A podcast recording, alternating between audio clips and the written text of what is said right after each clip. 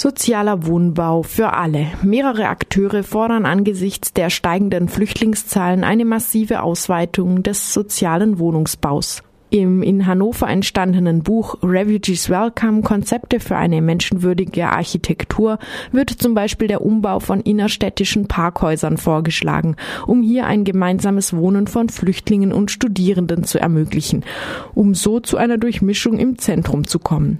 Ferner schlägt der Architekturprofessor Jörg Friedrich vor, dass nur wer 20 Prozent Flüchtlingswohnungen mitbaut, ein städtisches Baugrundstück übereignet bekommen soll. Allgemein lässt sich sagen, dass die groß angelegte Schaffung von bezahlbarem Wohnraum die Aufgabe für die nächste Zeit wird, auch um soziale Konflikte beim Kampf um Wohnraum zwischen verschiedenen Gruppen der Gesellschaft wie auch Flüchtlingen vorzubeugen. Freiburg. Zahl von Zwangsräumungen steigt leicht. Auch in Freiburg werden Menschen Jahr für Jahr zwangsweise aus ihrer Wohnung geräumt. Zum Beispiel, weil sie ihre Miete nicht mehr zahlen konnten. Im Jahr 2014 waren in Freiburg laut Amt für Wohnraumversorgung 136 Zwangsräumungen mit 282 Betroffenen angesetzt. 2013 waren es 138 Räumungen mit 230 Betroffenen. Im ersten Halbjahr des laufenden Jahres sind bisher 67 Zwangsräumungen angesetzt gewesen. Tatsächlich stattgefunden haben 2014 102 Räumungen, 2013 waren es 90. Im ersten Halbjahr des laufenden Jahres wurden 48 Zwangsräumungen vollzogen. Von den terminierten Zwangsräumungen betrafen 2014 66 sogenannte Wohnbauunternehmen, worunter auch die Stadtbaufeld, die hier den größten Anteil ausmachen dürfte, und 70 fallen auf private VermieterInnen. 2015 fielen 26 auf Wohnbauunternehmen und 41 Wohnungen auf private VermieterInnen. Über 300 Städte wurden von Braunkohlekonzernen vernichtet. Seit 1924 wurden in Deutschland 313 Siedlungen weggebaggert. Friedhöfe wurden verlagert, Kulturdenkmäler, uralte Schlösser und Kirchen vernichtet und Menschen vertrieben. 2017 soll im Zuge der Erweiterung des Braunkohletagebaus der Dom von Immerath, ein Meisterwerk der rheinischen Neuromantik, gesprengt werden. Hausbesetzung gegen Gentrifizierung in Köln. In Köln wurde in der Südstadt ein Haus besetzt. Die Besetzung des Kartäuserwalds 14 fand einen Tag nach der zwangsweisen Räumung einer Familie statt, die seit 27 Jahren im Haus gewohnt hatte. Das Haus soll abgerissen werden. Mehr Wohnraum soll auch nach dem Neubau nicht entstehen. Dafür aber sollen die Preise deutlich steigen. Eine vermeintliche Baufälligkeit wird von unabhängigen Architekten bestritten. Die BesetzerInnen sagen Nein zum Abriss von günstigem Wohnraum zugunsten von Luxusneubauten.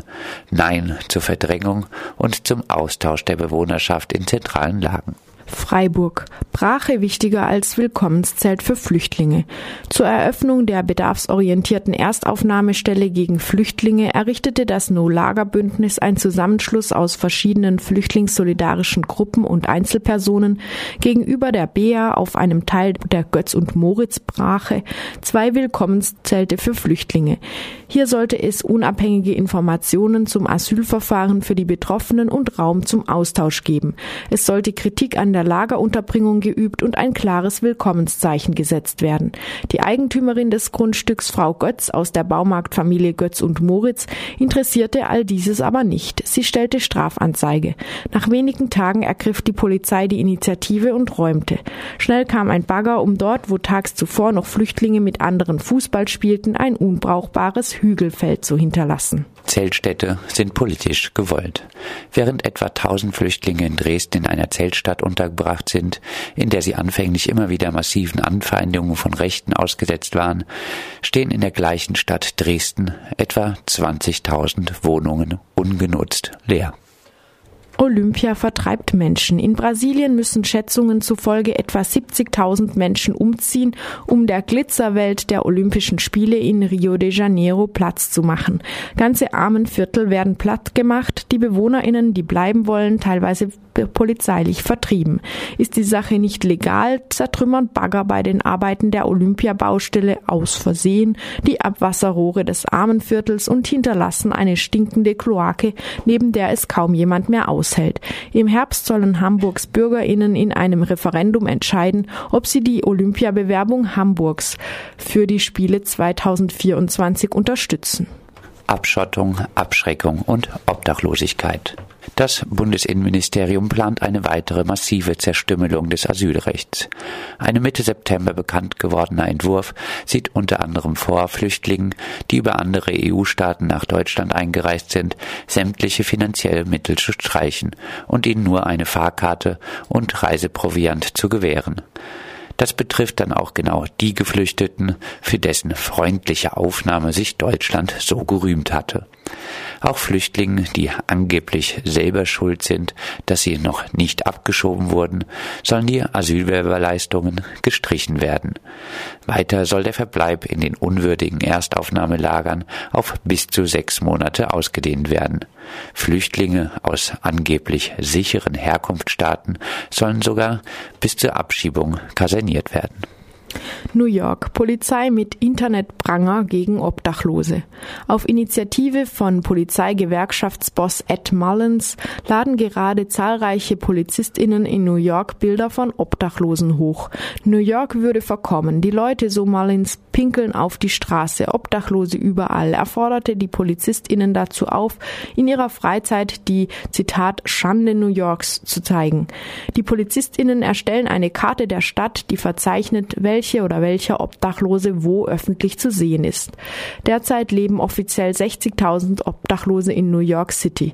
Schätzungen gehen von noch höheren Zahlen aus. Freiburg. Unerträgliche Zustände im Massenlager Beer. Kurz nach der Eröffnung herrschen in der bedarfsorientierten Erstaufnahmestelle gegen Flüchtlinge beschämende Zustände. Darauf machte das No-Lager-Bündnis aufmerksam. Die Schutzsuchenden bekommen kein Bargeld, sondern lediglich Sachleistung. Dies ist ein klarer Rechtsbruch. Laut Gesetz steht ihnen eine Bargeldsumme von 143 Euro monatlich für alleinstehende Erwachsene zu unabhängig von förmlicher Asylantragstellung oder Anhörung. Privatsphäre und Schutz für Frauen, auch schwangere Frauen, existieren nicht. Die Versorgung mit Essen war mangelhaft. Es gibt zu wenig und dreckige sanitäre Einrichtungen. Und die Kleiderspenden der Bevölkerung kommen nicht bei den Betroffenen an sprach man erst von 300 bis 500 Personen, die dort untergebracht werden sollen, ist nun schon von über 900 die Rede.